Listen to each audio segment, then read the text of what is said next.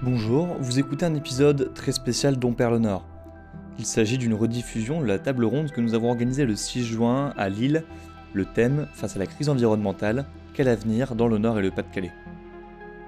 Il s'agit par ailleurs du dernier épisode dont le Nord, l'occasion de revenir sur un an de reportage, d'enquête. Merci à vous de nous avoir écoutés tout ce temps. Pour échanger aujourd'hui, trois invités. Frédéric Motte d'abord, il est conseiller régional des Hauts-de-France, travaille au sein de la majorité de droite de Xavier Bertrand au Conseil régional. Il est notamment directeur de la mission REF 3 qui promeut une révolution industrielle écolo dans la région des Hauts-de-France. Vous l'entendrez très bientôt développer certaines politiques publiques mises en place par la région. Face à lui, Nina Autoquette. Nina Autoquette est biologiste à l'Université de Lille. Elle travaille notamment sur les effets des activités humaines sur la biodiversité, avec un prisme d'études particulier sur les pollinisateurs elle en parlera très bien et c'est absolument passionnant. Elle est également enseignante. Enfin, pour compléter ce panel d'intervenants, Paulo Serge Lopez, il est président de l'association Virage Énergie, créée en 2006, dans l'objectif de proposer des scénarios de transition énergétique 100% renouvelables et compatibles avec une division par deux des émissions de gaz à effet de serre horizon 2050. Virage Énergie prône aujourd'hui la sobriété énergétique. Cet échange entre les intervenants sera divisé en trois grandes parties, nous parlerons d'abord changement climatique dans le Nord et le Pas-de-Calais, puis nous évoquerons les enjeux d'artificialisation, pour enfin nous concentrer sur les questions de résilience alimentaire.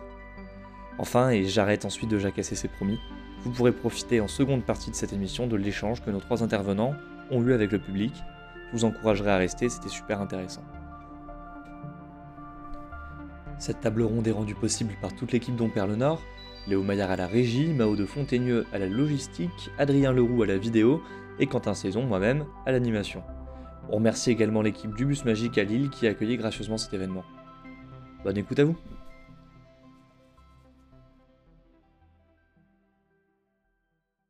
Euh, peut-être qu'on va commencer par le plus évident. Quand on parle de crise environnementale, euh, on pense tout de suite à la crise climatique au réchauffement climatique, euh, qui est essentiellement dû aux émissions à effet de, serre, de, gaz à effet de serre d'origine humaine. Euh, il se trouve que le, Nord et le Pas-de-Calais euh, sont, des, sont des régions particulièrement intéressantes euh, sur ce plan-là, puisqu'on émet 12% des gaz à effet de serre de la France, alors qu'on n'a que 9% des, des, habitants. Donc voilà, petit, petit déséquilibre peut-être sur ce point. Frédéric Motz, puisque vous êtes le grand garant des politiques publiques ce soir, on, va, on, va, on va commencer avec vous. Est-ce que vous pouvez nous dire un peu justement d'où viennent ces émissions de, de gaz à effet de serre?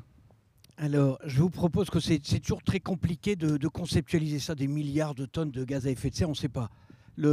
On a, il y a une, structure au niveau de la région, je vous invite, si vous êtes passionné par ça, à aller regarder le CERD, CERDD, qui est basé à Los Angeles, qui est un outil, pas un bras armé de la région, mais la région l'accompagne beaucoup avec l'État, pour justement nous aider dans nos politiques publiques. Et si je me réfère à la, j'étais la regarder hier, la dernière publication du CERD, on pourrait dire, alors il y a toujours un temps de retard et autres, mais on ne va pas pinailler, on pourrait dire que dans les Hauts-de-France, on émet à peu près 50 millions de tonnes de CO2. Je ne parle pas du CO2 importé. 50 millions de tonnes de CO2. Le territoire, l'industrie, c'est euh, surtout, euh, on va dire, le, focus sur le territoire dunkerquois, c'est principalement là, notamment avec la, sidérurgie. C'est à peu près 17,5, 18. Donc il nous en reste 32. 32, c'est tout ce que l'on aimait, euh, nous, dans nos activités. Alors, la région, vous l'avez dit, on a une histoire industrielle. Et donc, c'est vrai que l'industrie représente un poids extrêmement important dans ces 50 millions de tonnes. C'est le, premier C'est le point le plus important. C'est dans les, les, les, 32%, il y en a la moitié, c'est la sidérurgie. Et puis après, c'est l'automobile, quoi, la mobilité. Après, c'est l'habitat.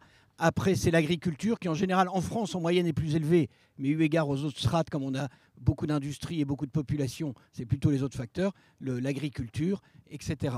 Le, pour vous donner un peu un, référentiel, parce que je ne suis pas tout à fait en phase avec mon ami, mais c'est comme ça que ça. Vous prenez les deux plus grosses centrales au charbon en Allemagne, elles font 63 millions de tonnes. 63 millions de tonnes. La première, c'est Neurat, elle fait 32,5. C'est 50 moins 18 à peu près de l'industrie, il reste 32. C'est une centrale au charbon en Allemagne. C'est pour dire que moi, mon combat, c'est le CO2. C'est le CO2. Notre ennemi, c'est le CO2. Il faut tout mettre en œuvre Alors, il y a peut-être. C'est pour ça qu'on est plutôt pro-nucléaire. Pas plutôt, on est pro-nucléaire, parce que notre préoccupation, mais ce n'est pas le débat d'ici. Mais donc, par contre, notre challenge, vous l'avez compris, c'est comment on s'attaque aux grosses masses. Et donc, le, le discours que nous tenons à la région, c'est que on aime l'entreprise et on aime l'industrie. Parce qu'on a besoin d'industrie pour créer de l'emploi, pour avoir des boucles circulaires et pour créer de l'activité ici, plutôt qu'importer des produits du bout du monde, qui plus est, sont, s'ils sont faits au charbon en Allemagne ou, ou, en Chine. Et donc, on préfère produire ici. Mais je, suis Pardon, on produit aussi au charbon, ceci dit, euh, dans les Hauts-de-France. ArcelorMittal, par exemple, tourne. Là, je vais y venir. Et justement, nous, ce qu'il faut, c'est s'attaquer à ces 18 millions de tonnes. Comment on arrête ça? Moi, je reste persuadé, je le dis euh, comme ça dans toutes mes interventions, l'entreprise qui ne sera pas REF 3, alors après vous l'appelez du nom que vous voulez, mais l'entreprise qui ne sera pas REF 3, elle va mourir. Moi je l'affirme, elle va mourir. Elle va mourir parce que la banque la financera plus. Les banquiers voudront plus. Elle va mourir parce que les salariés, je vois mes enfants, ils n'iront pas travailler dans cette boîte-là. Et elle va mourir parce que les clients n'achèteront plus ces produits. Et donc quand je vous dis on aime l'industrie, ça veut dire qu'il faut absolument que cette industrie se décarbone. Et donc c'est tout l'enjeu pour des ArcelorMittal, qui sont des gros consommateurs de charbon. Comment je passe à l'électrique, comment je passe à l'hydrogène. C'est euh, un certain nombre de gros sites ici. Qui sont, vous aurez la première cimenterie bas carbone euh, d'Europe à Limbre. Eh bien, c'est aidé par la région, par les fonds européens. Alors, c'est à la fois le process, c'est à la fois du captage de CO2, c'est toute une série de solutions. Il faut résolument qu'on aille. Et alors après, moi, je suis très, euh, très zen là-dessus. S'il y avait une solution magique, on l'aurait trouvée depuis longtemps et on y. Ce sera chaque fois des compromis. Un compromis, bah oui, il y a peut-être des éléments qui sont un peu négatifs, mais il y a des éléments positifs. Nous, notre ambition, c'est comment on marche vers la neutralité carbone avec tout en créant de l'activité et de l'emploi. Et donc, d'où l'action qu'on a pour aider les industries existantes pour qu'elles soient décarbonées. Et puis après, c'est aider les nouvelles entreprises. C'est toute l'actualité qu'il y a là sur les, les gigafactories, sur la mobilité alors après, c'est des décisions européennes. Moi, je suis légaliste. On applique. Il faut aller vers cette euh, neutralité idéale. est-ce que c'est l'idéal ou pas? On pourra en parler des heures. En tout cas, l'Europe a dit plus de bagnoles euh, à combustion en, 2030 ou 2035. Et donc, c'est l'investissement pour ces gigafactories. Ce n'est pas une finalité d'avoir les gigafactories. Ce qui nous intéresse, c'est d'avoir en amont la recherche et d'avoir en aval le recyclage pour qu'on puisse faire des boucles d'économie circulaire et qu'un jour, on n'ait pas à aller creuser la terre pour trouver les matières premières. C'est de l'indépendance euh, stratégique. Et puis c'est aussi, je vous disais, on a la, transition énergétique, technologique, mais aussi écologique, donc préserver notre biodiversité, nos matières premières. Merci beaucoup. Donc, euh, vous le disiez, donc les principaux postes d'émission, euh, d'abord l'industrie, puis les transports, puis le résidentiel, puis l'agriculture. Voilà, je, répète juste les quatre postes par ordre c'est toujours intéressant, euh, à retenir. Euh, Serge Lopez, euh, je me tourne vers vous. votre association Virage Énergie prône la, sobriété énergétique plus que la, transition énergétique, si, je suis bien au fait de, vos activités. En quoi la sobriété énergétique, justement, peut être une réponse à ces enjeux d'émissions dans le Nord et le Pas-de-Calais? En fait, dans le Nord et Pas-de-Calais et dans d'autres territoires, effectivement. effectivement, d'habitude, dans le débat, dans les débats politiques, où euh, on focalise beaucoup sur la question pour ou contre le nucléaire. Ce n'est pas l'objet du jour. On comprendra que je suis plutôt contre le nucléaire. Mon voisin à gauche est plutôt euh, pour. La question n'est pas là parce qu'on focalise souvent sur la question de la production et beaucoup moins sur la question de la consommation d'énergie. Et le prisme, en général, c'est quand on traite de consommation d'énergie, il y a toujours l'habitude pour les personnes de prendre ça sous l'angle d'efficacité énergétique. C'est-à-dire que, par exemple, vous changez de véhicule vous allez d'un véhicule thermique à un véhicule électrique, votre consommation énergétique sera moindre tout en faisant le même trajet. Sauf que, ce faisant, on a simplement une lecture qui est l'ordre technologique, l'ordre de la technique. On ne fait que changer un modèle par un autre sans s'interroger sur l'usage de la voiture. Ça peut être une voiture, ça peut être un autre moyen de locomotion, ainsi de suite. L'esprit pour nous, quand on parle de sobriété, c'est le fait de déjà s'interroger sur les besoins finaux d'une population en général, pas simplement les besoins individuels, et de voir de quelle manière on amène par un aménagement du territoire, un aménagement d'une ville, d'un bassin de vie, euh, à moins consommer énergétiquement. Quel est l'aménagement d'un territoire qui va permettre que je sois moins obligé le matin de prendre ma voiture? Effectivement, vous êtes obligé de vous prendre votre voiture si le bassin de vie a été concentré sur la question autoroutière. Si vous n'avez pas, par exemple, de, de transport commun où vous avez une ville qui n'est pas adaptée aux marches actives, effectivement, vous serez obligé de venir en, voiture. L'idée, c'est qu'en général, la sobriété, il faut bien entendre, non pas d'un point de vue purement individualiste, c'est que si on veut changer par les modes d'usage, c'est d'abord par un collectif. Et donc, c'est purement, une posture euh, purement personnelle. Je donne un exemple un peu au tac au tac par rapport à, ce que dit euh, à l'instant mon voisin. Euh, mon voisin a cité notamment la question d'ArcelorMittal, qui effectivement a un projet de refaire son usine sur le Dunkerquois. Il y a 1,5 milliard sur la table pour renouveler cette industrie. Effectivement, sous un prisme purement technique, c'est très bien. moi, d'un point de vue sous cet angle-là, c'est intéressant puisqu'effectivement, on baisse les émissions très fortement, les émissions de gaz à effet de serre, si les projets adviennent. Mais ce qui est paradoxal, c'est quand on a fait le débat entre novembre et février dernier, à quasiment aucun moment, on s'est interrogé sur à quoi effectivement l'acier qui ressortira de cette usine allait servir.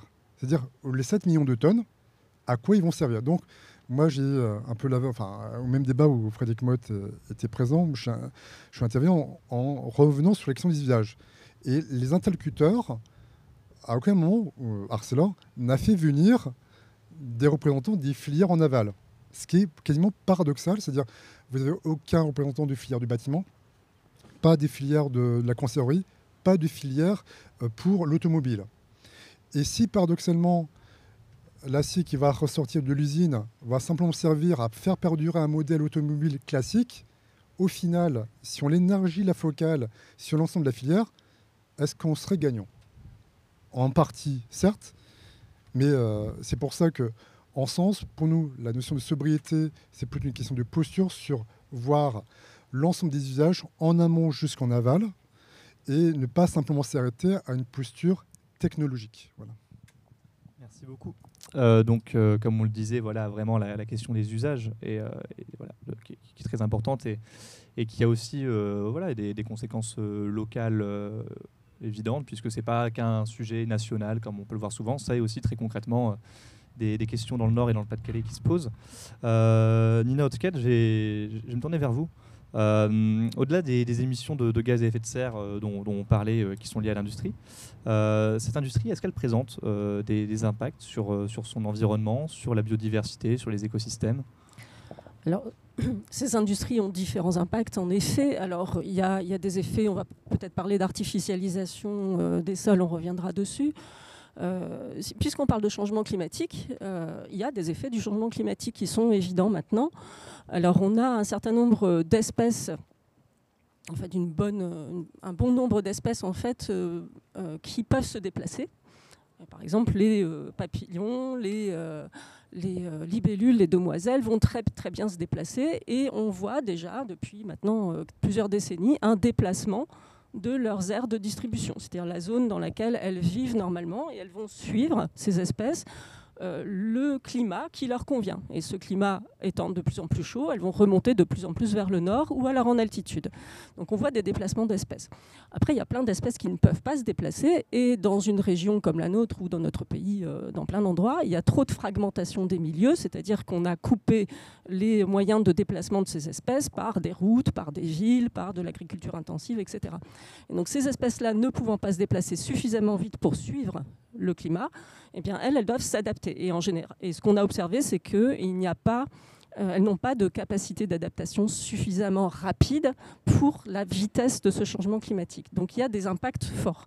En région, enfin en région on peut dire, mais juste à côté, en Belgique, on a mesuré euh, l'impact par exemple sur les bourdons. En fait, en Belgique, on avait 36 euh, espèces de bourdons jusque-là. On en a maintenant 6 qu'on trouve relativement facilement, plein qu'on ne retrouve plus ou plus facilement du tout, voire qui sont éteintes. Et un certain nombre des bourdons euh, qui ont été étudiés euh, sont affectés négativement par le changement climatique. On a aussi les effets sur des oiseaux. Voilà. Oui, c'est vrai qu'on pense à cette étude récente qui est sortie euh, sur les populations d'oiseaux, notamment euh, en lien avec l'agriculture, et on y reviendra un peu plus tard euh, sur ces questions d'agriculture. Mais voilà, où on avait à l'échelle, au niveau de l'Europe, 60% de les populations d'oiseaux des champs euh, si le terme est peut-être un peu grossier, mais voilà, des oiseaux des champs, qui, euh, qui avaient en, masse avaient, euh, avaient périclité en 50 ans. Tout à fait. Et dans cette étude, donc c'est une étude pour reprendre un petit peu l'histoire si vous l'avez pas vu passer. Donc c'est sorti la semaine dernière. C'est une étude qui regroupe une bonne quarantaine de chercheurs de, je crois, euh, 17 pays en Europe. Enfin, c'est vraiment quelque chose d'énorme sur 37 ans de suivi. De, euh, des suivis en fait euh, qu'on appelle le stock en France, le suivi euh, temporel des oiseaux communs. Donc on parle bien d'oiseaux communs, c'est-à-dire ceux qu'on voit ou qu'on voyait ou qu'on entendait tout le temps. Et donc ce suivi se fait, euh, je pourrais vous faire une petite démonstration tout à l'heure euh, pour les questions si vous voulez, euh, en écoutant les chants d'oiseaux. Donc on reconnaît l'oiseau à son chant. Et donc un peu n'importe qui peut participer, c'est de la science participative. Et donc ça c'est merveilleux parce qu'on a des données depuis les années 80. Et donc depuis les années 80, ils ont donc suivi ces populations d'oiseaux dans plein de pays en Europe, dont la France évidemment. Et donc on reparlera de l'agriculture, mais le changement climatique a été identifié comme étant le troisième poste qui affecte les espèces. Et si ma mémoire est bonne, euh, il y a euh, euh, 40% des espèces des, euh, de, plutôt de milieux euh, froids en fait, qui sont affectées par, euh, dont l'abondance est diminuée par le changement climatique. Merci. Et vous parliez euh, justement des, des bourdons euh, en Belgique. Euh, dans le nord, dans le Pas-de-Calais, est-ce qu'on arrive à quantifier cet impact du changement climatique ou de, je ne sais pas si le CO2 en lui-même en tant que, que molécule a un impact également, enfin ce genre de. Alors, le CO2 a un impact sur la croissance des végétaux.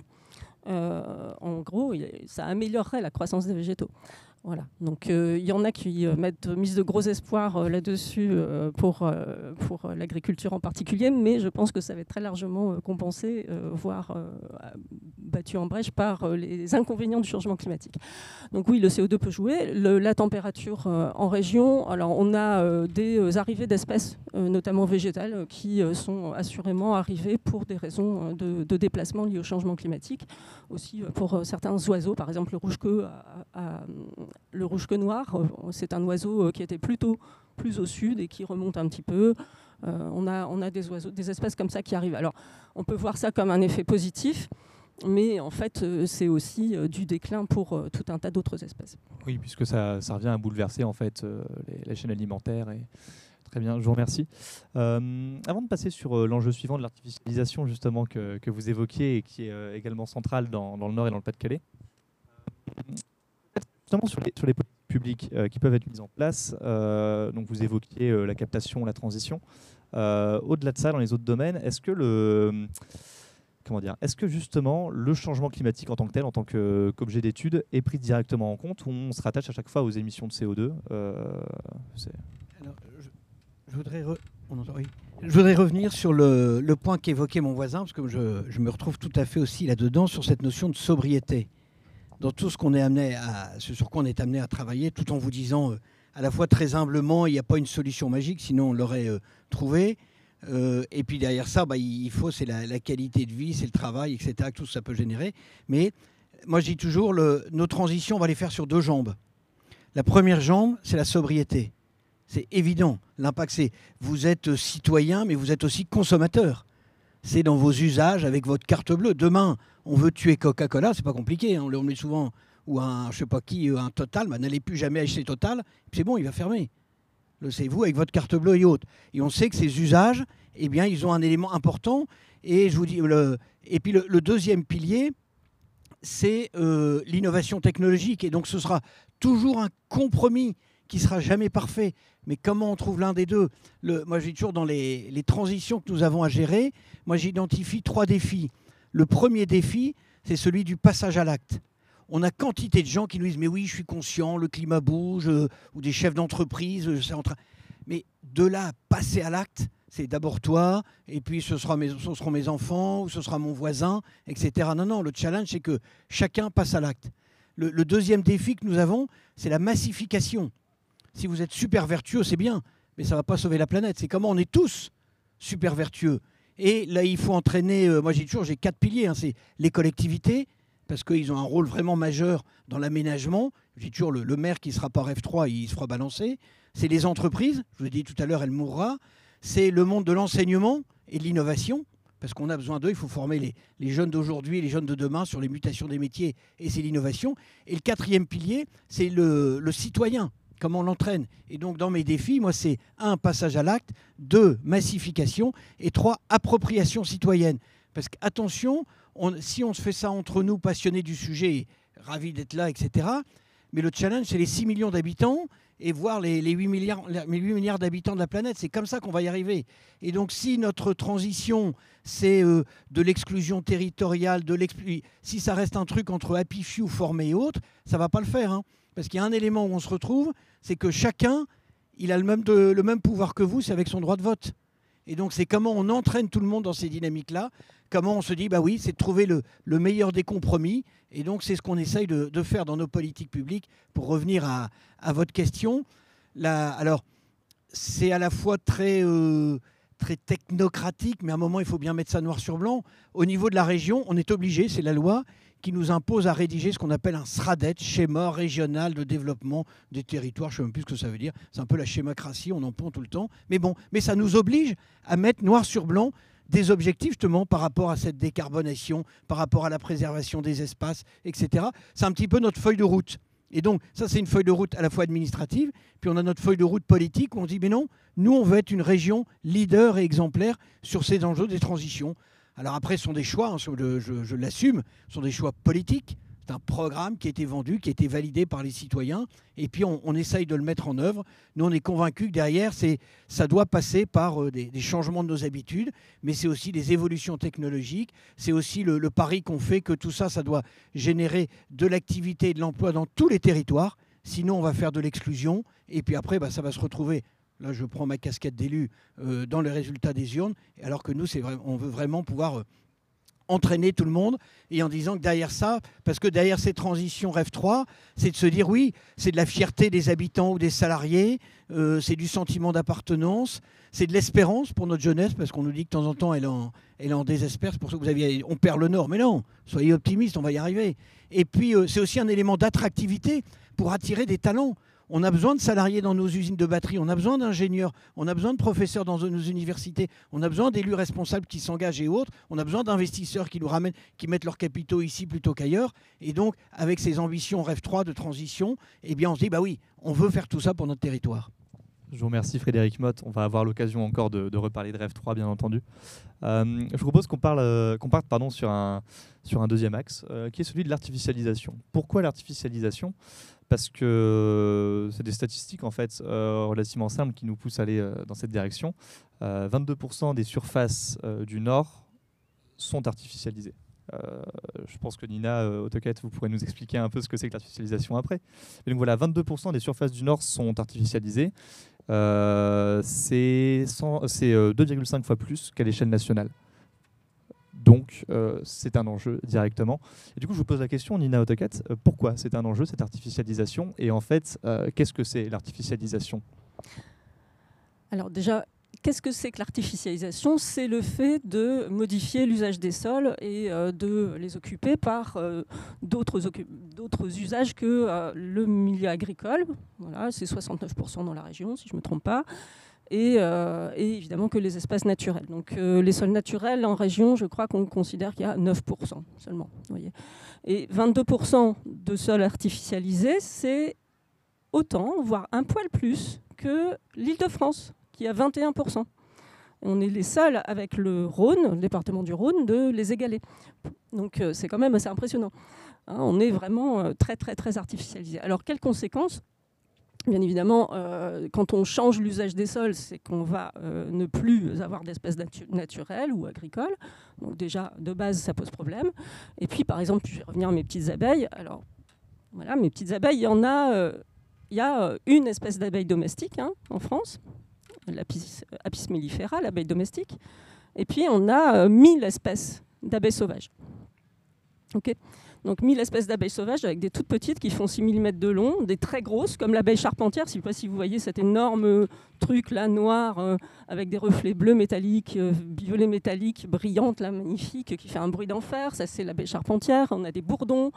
Voilà, vous voyez tout un tas de donc 1000 espèces avec une grande diversité de taille, une grande diversité de, comportements, euh, aussi des espèces qui vont aller sur euh, plein d'espèces florales, des espèces qui vont aller que sur une espèce florale. Donc vous voyez qu'elles ont toute une diversité de fonctionnements et de formes qui vont faire qu'on a une efficacité de pollinisation euh, fabuleuse avec cette diversité. Cette diversité est essentielle. Alors, un autre truc dans ces, dans ces abeilles sauvages, c'est qu'elles elles sont aussi très variables dans leur mode d'habitat. Et 75% des abeilles sauvages sont terricoles, c'est-à-dire qu'elles nichent dans le sol. Elles vont faire un trou dans le sol qui va être profond de 80 cm, 50, 80 cm de profondeur, faire leur petit nid tout en bas. Et donc, bien évidemment, quand on a un sol macadamisé, imperméable, elles ne peuvent plus nicher. Donc, de base, on sait déjà que dans les villes, on perd les espèces qui, euh, ou largement, on perd en tout cas les espèces qui ont ces besoins-là. Donc mettre, des, donc mettre pardon, des, fleurs dans une, dans une ville, c'est une chose. Euh, si à côté des fleurs, on n'a que du goudron, ça ne sert pas à grand-chose. Voilà, donc euh, c'est bien de penser aux ressources florales, ça c'est magnifique, mais il faut aussi penser à leur habitat. Mhm. D'ailleurs, sur la ville de Lille, par exemple, euh, euh, Johan Tison, qui est l'écologue de la ville de Lille, a mis en place euh, des, sablières, c'est-à-dire qu'ils ont fait des trous dans le sol, ils ont mis du sable pour faciliter la nidification de certaines de ces abeilles, et elles sont venues, elles se sont installées.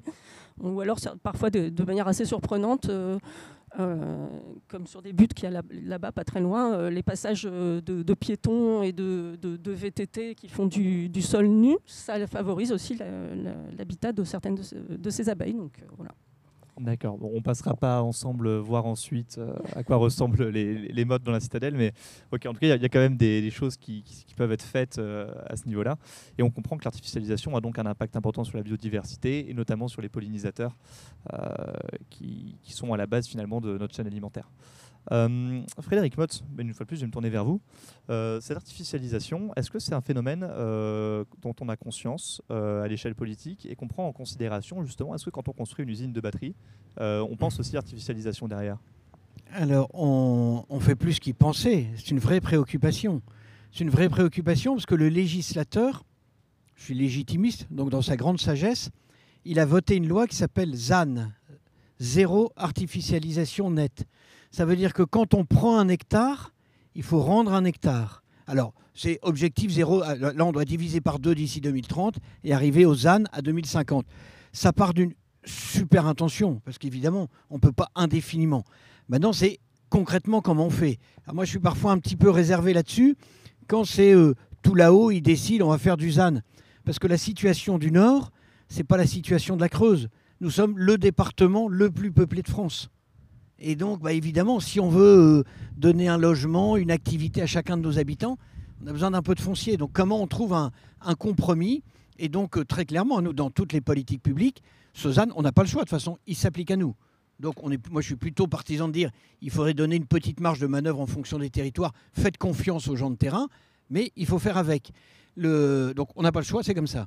Le deuxième point, c'est le citoyen, c'est vous. Si on va interroger le citoyen dans le Nord-Pas-de-Calais ou en France, il nous dit Mais moi, ce que je veux, c'est une maison individuelle.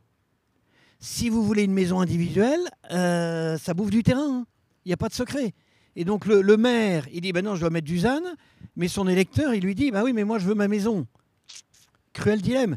Donc, ça veut dire que demain, notre habitat, il doit plus être comme ça, il doit être comme ça. Et donc, je suis dans un immeuble et donc, c'est de densifier les villes, densifier les villes, avec, mais avec toutes les contraintes, etc.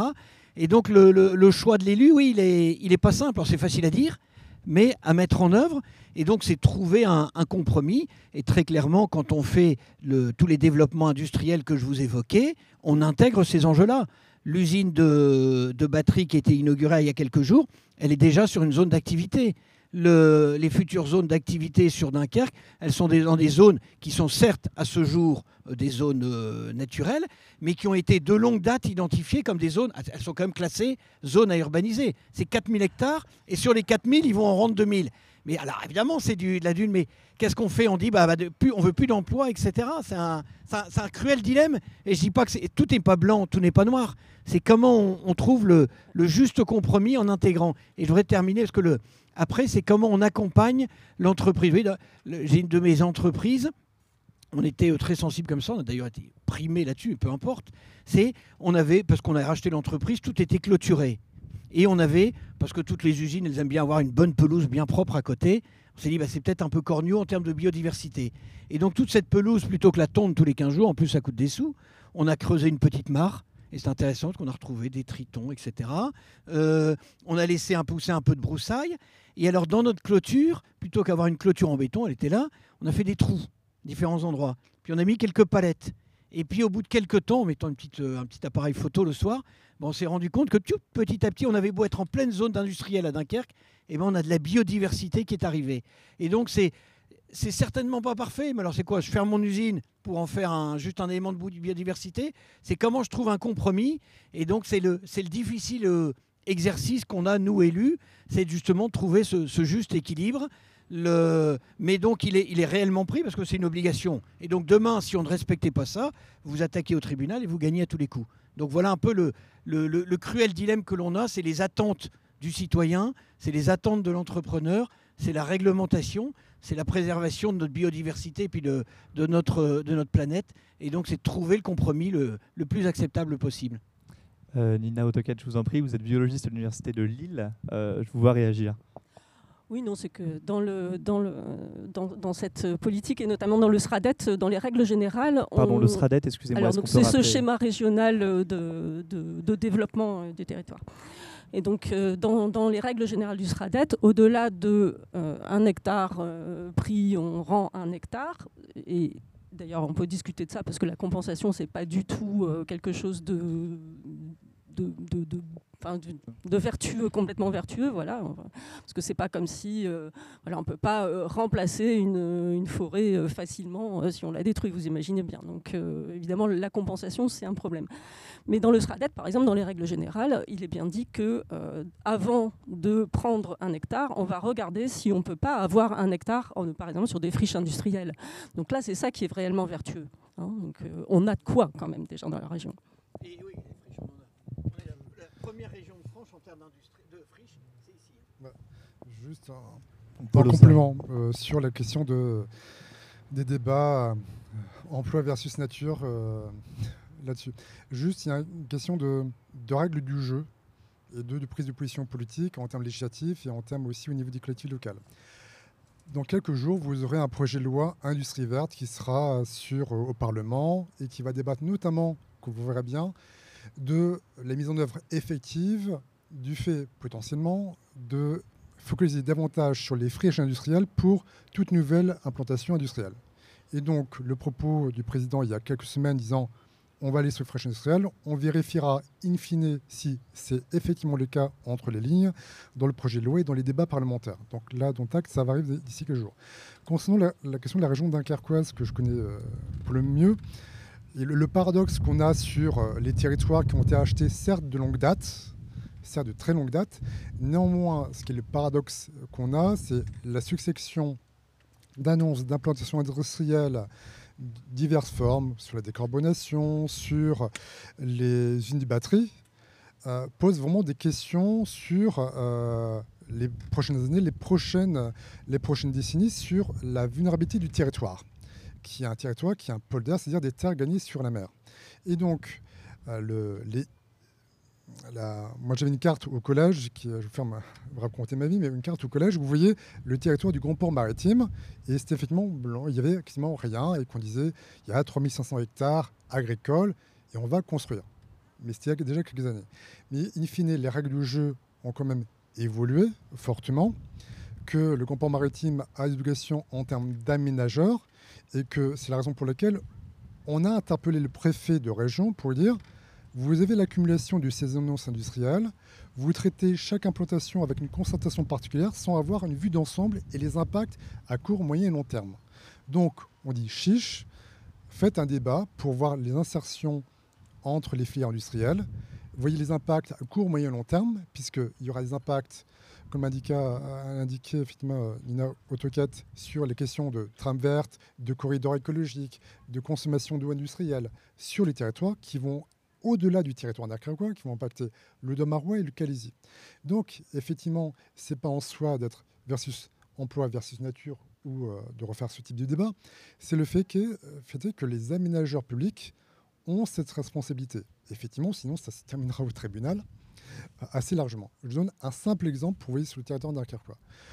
Il y a 5-6 ans, vous avez le Grand Port Maritime qui avait un projet de terminal conteneur. C'est-à-dire, en gros, on fait une nouvelle darse d'un kilomètre dans les terres. C'est-à-dire qu'on grappille beaucoup de terres agricoles.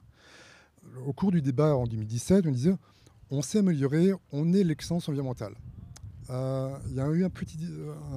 l'ironie a voulu que le 12 mai dernier, l'autorité environnementale, qui est euh, une expertise indépendante, a sorti 40 pages où il mettait euh, le point sur beaucoup de, lacunes, pour ne pas dire des choses plus, plus désagréables, de la part de l'aménageur en disant bah non, tout cet aménagement le projet d'aménagement n'est pas à l'ordre, ne correspond pas même à la loi actuelle. Donc, il sera préjudiciable. C'est la raison pour laquelle on a réitéré auprès du préfet en disant, pour ne pas qu'on fasse une série de euh, procès devant les tribunaux, on refait le débat pour voir effectivement quel est l'aménagement du territoire pour les 5, 10, 15 prochaines années, puisque ces usines de batterie ou d'autres usines d'industrie, ben, ces impacts, ils vont parcourir sur des décennies. Et donc, ce qui se passe à Douvrin, avec c'est ce qui se passe pour les batteries du côté du Douai.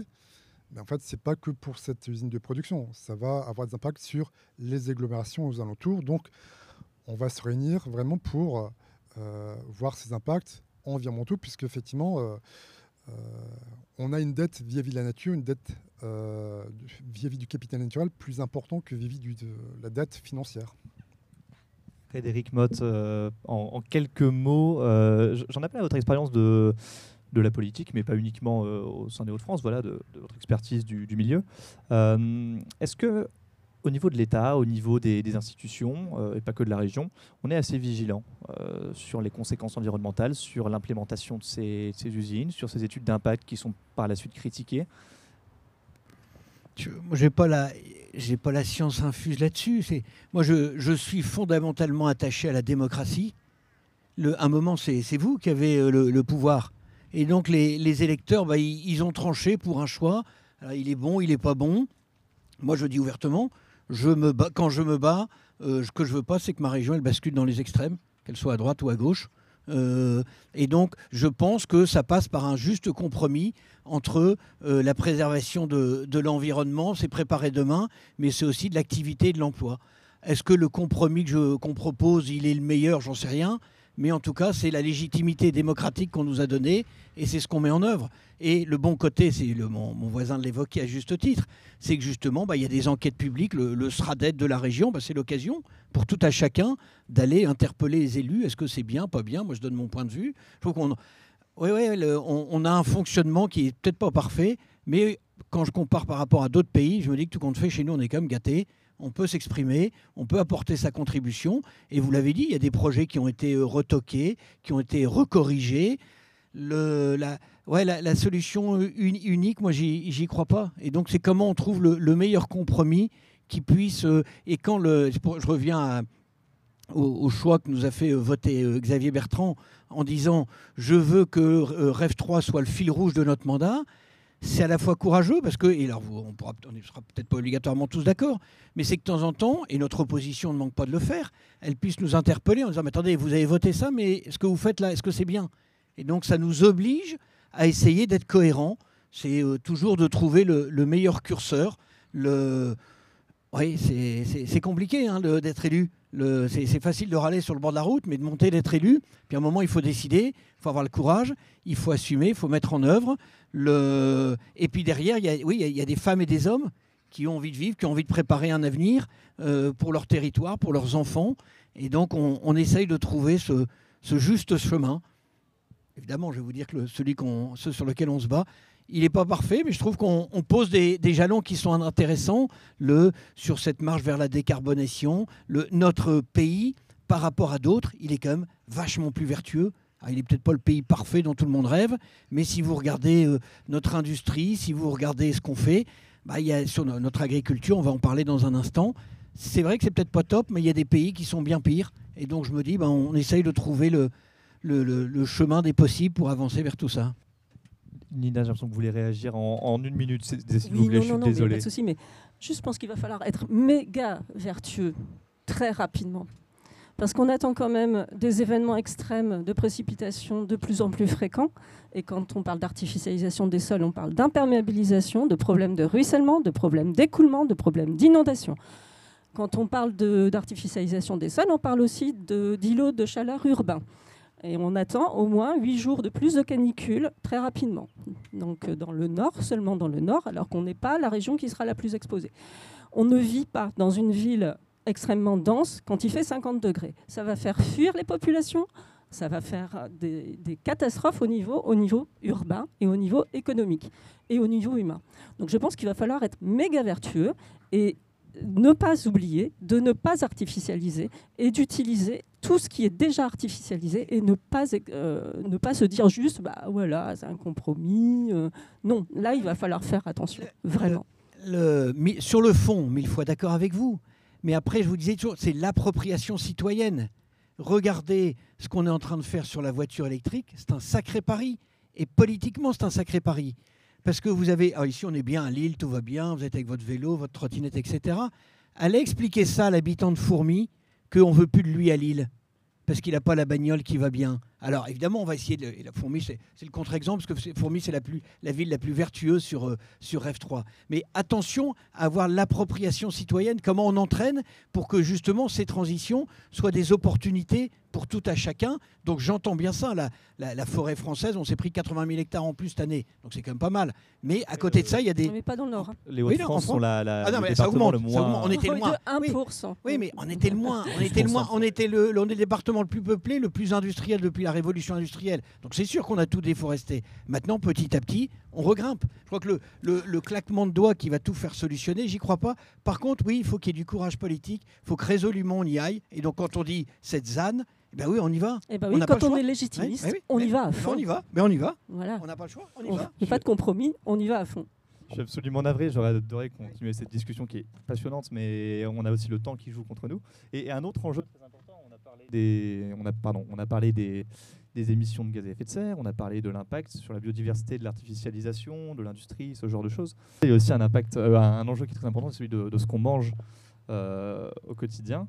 Euh, dans le Nord, vous le disiez, Nina, on a 65% de, de, la surface qui est actuellement agricole, qui est dédiée à l'agriculture. Et en parallèle de cela, seulement 1,2% de surface qui est en bio dans le Nord-Pas-de-Calais, bien en dessous, une fois de plus, de la moyenne française, qui doit se trouver autour de 9% en bio, je pourrais vérifier.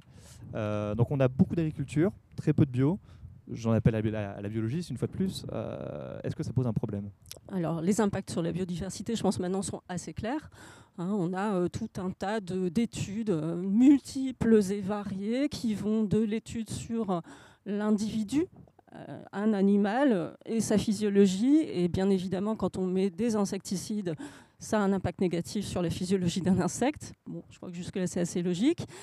Euh, les néonicotinoïdes, par, exemple, sont connus pour euh, désorganiser, désorienter euh, les abeilles qui ne se retrouvent plus hein, leur chemin, etc. Donc des problèmes nerveux, enfin voilà.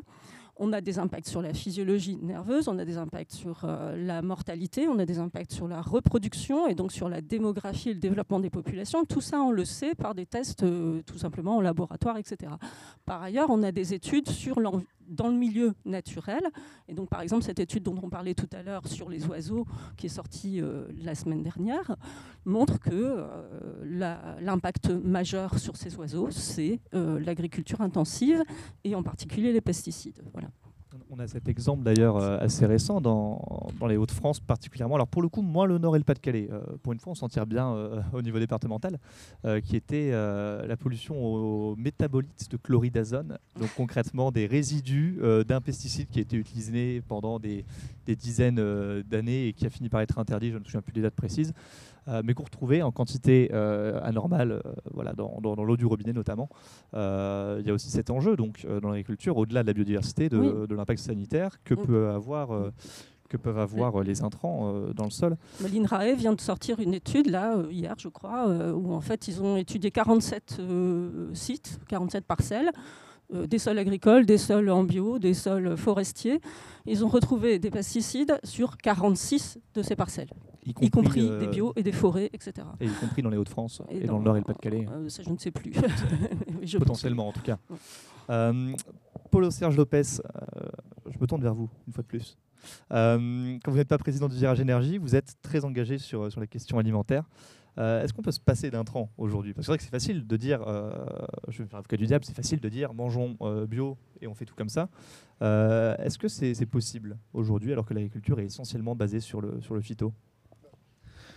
En tout cas, on pourra égrener, comme l'a fait ma, ma sur effectivement des études qui montrent que globalement, euh, le passage en bio est possible, mais c'est un écosystème d'acteurs qui doit permettre de, euh, de ne plus mettre d'intrants chimiques euh, dans les sols. Donc, effectivement, basculer, comme vous citez, de 1% à 5, 10%, c'est souvent qui est un écosystème d'acteurs, euh, une visibilité pour les agriculteurs quand ils veulent passer en bio, parce que ça fait de 2 à 3 ans, qu'il faut aussi développer une filière globalement pour effectivement qu'il y ait un lien entre du champ et l'assiette euh, globalement. Donc effectivement, c'est possible de faire du bio. Donc euh, il n'y a pas en soi un territoire qui, par essence, serait euh, opposé au bio. Non, simplement, il y a des questions, un écosystème d'acteurs à mettre en place, à favoriser pour le passage en bio.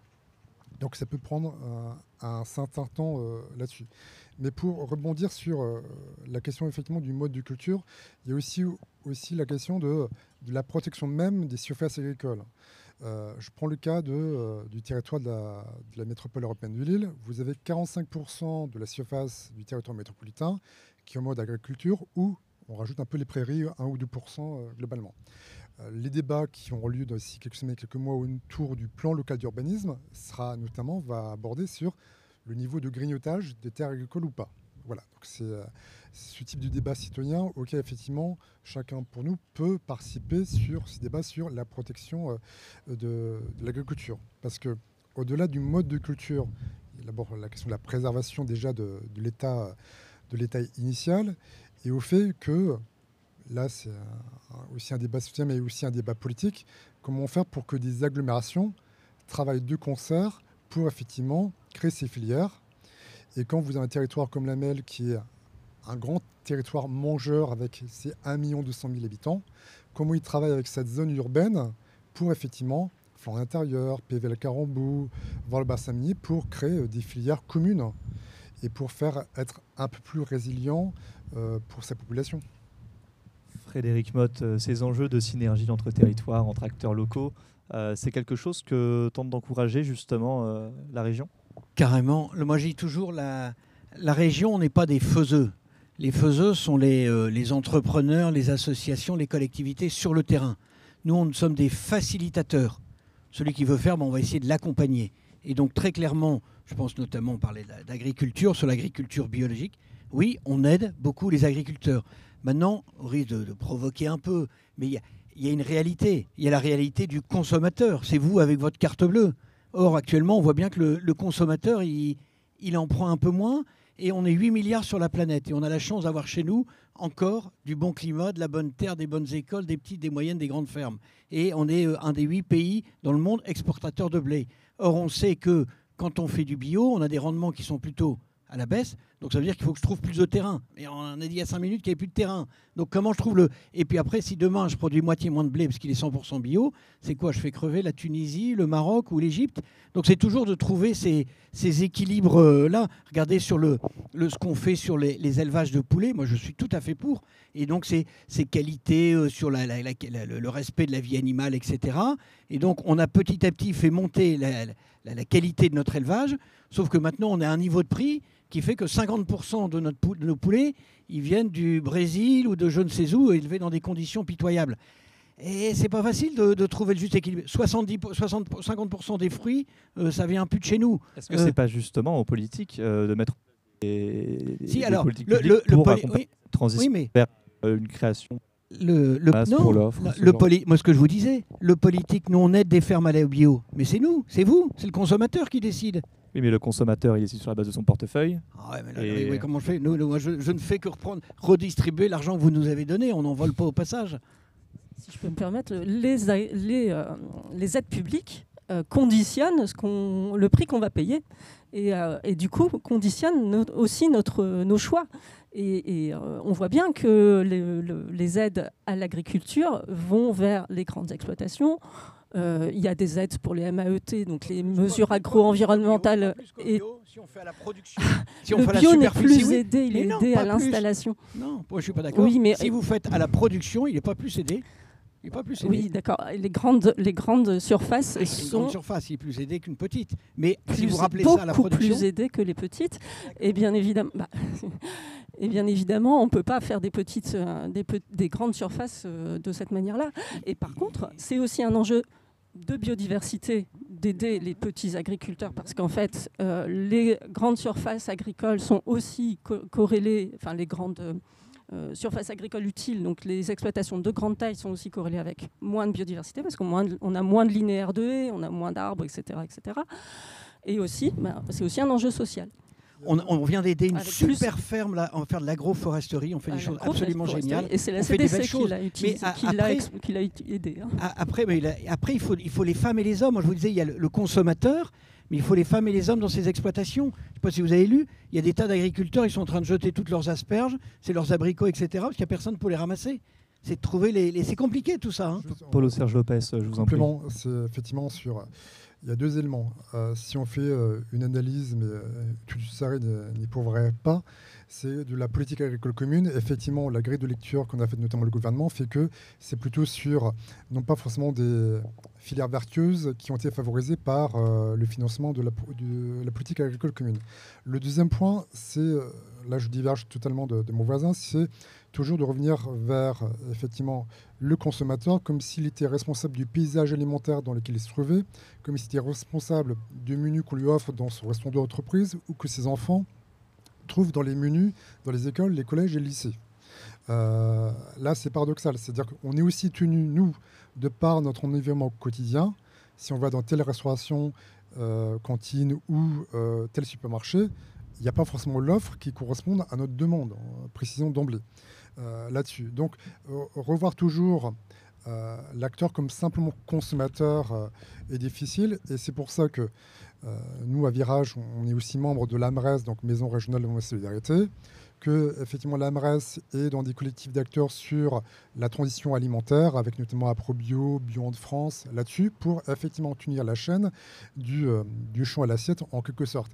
Néanmoins, il faut rappeler que si on fera des comparatifs chiffrés entre ce que donnent les collectivités, ce que donne effectivement la politique agricole commune, ne vont pas assez vers des politiques vertueuses. C'est souvent l'offre qui crée la demande et non pas l'inverse.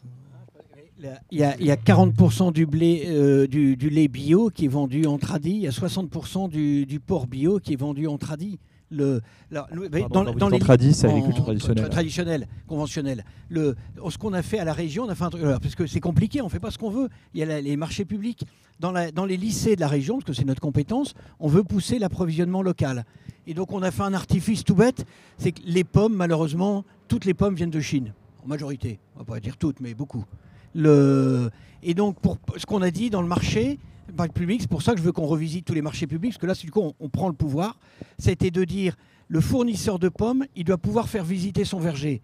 Sous-entendu, le gars de Chine ira se faire voir. Et puis comme ça, notre lycée, il peut s'approvisionner localement avec ces petits. Donc ça, c'est du, pouvoir de la, puissance publique, mais il y a des réglementations et autres, et donc on essaye de les, les adapter en toute légalité pour justement favoriser l'approvisionnement. On a, je crois, plus de 60% des lycées maintenant qui s'approvisionnent en local. C'est des changements d'habitude, c'est des changements de, de procédures et autres, mais on, on y va résolument. Mais local n'étant euh, pas bio, ceci dit. euh, mais mais c'est- local. Moi, je crois qu'il non, ne soyons pas des, des ayatollahs du truc. C'est déjà en local. Déjà le jour où on aura fait du local partout, on pourra aller à l'étape numéro 2. Moi, je crois que si, si vous voulez aller trop vite, vous pouvez faire ce que vous voulez, mais ça, moi, je- après, vous avez le droit de le penser. Mais c'est moi, ce qui m'intéresse, c'est du concret. Euh, Et donc, quand on dit on si on fait du local, déjà c'est un bon coup. Ça permet de faire vivre le local. Je suis vraiment navré, Paulo Serge Lopez, en une minute. Si, vous pouvez, en une minute.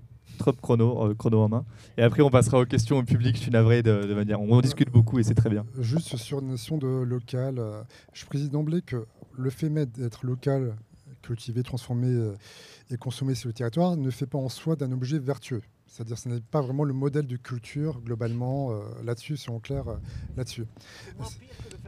Non, mais c'est pour ça notamment qu'il y a une confusion dans le débat sur les notions de local, de bien-être, qui fait que justement la notion de bio a été n'apparaît moins dans les achats, puisqu'il y a une confusion local, bien-être, marque, il y a beaucoup de confusion. Ce qui fait que les acteurs de la filière bio doivent absolument, notamment via l'agence bio, refaire des campagnes de publicité pour réindiquer clairement ce qu'il y a derrière la notion de bio, qui est en fait un cahier des charges que les agriculteurs doivent respecter euh, sur leur exploitation agricole. Ce qui est un vrai cahier des charges, ce qui en soi n'est pas une marque. Et je fais toujours euh, en divergence. Certes, le fait de favoriser auprès des agriculteurs locaux a du sens si, dans le même temps, on les accompagne sur la montée en qualité de leur production et en leur assurant sur 3-5 ans une visibilité. Et là, progressivement, avec leur écosystème, leur filière, vont pouvoir progresser. Alors, je connais bien pour l'aspect des lycées, des collèges et des communes du territoire, mais effectivement, il y a un concours commun à avoir pour effectivement que l'offre après se retrouve de bio, se retrouve effectivement dans les assiettes euh, des convives. Très bien. Euh, je vous petit larcin, on est bon. Euh, je vous remercie, euh, Paulo Serge Lopez. Je vous remercie euh, tous les trois pour, euh, pour vos interventions. Je, suis, je suis ravi qu'on puisse avoir cet échange actuellement. J'aimerais me tourner un peu vers le public maintenant. On a dit énormément de choses en une heure. Euh, c'était très très dense. Euh, j'espère que vous avez plein de questions et que vous avez euh, plein de, points que vous aimeriez aborder. Pas nécessairement autour de, ces trois enjeux que sont les émissions de gaz à effet de serre, l'artificialisation et l'agriculture, mais également voilà, plein de choses se posent dans les, questions se posent pardon, dans dans les Hauts-de-France et dans le Nord et le Pas-de-Calais précisément. Euh, donc voilà, donc on va faire tourner un micro dans le public. Je crois que c'est Fanny qui a le micro, absolument. Donc euh, je vous laisserai hurler Fanny euh, pour avoir accès au micro.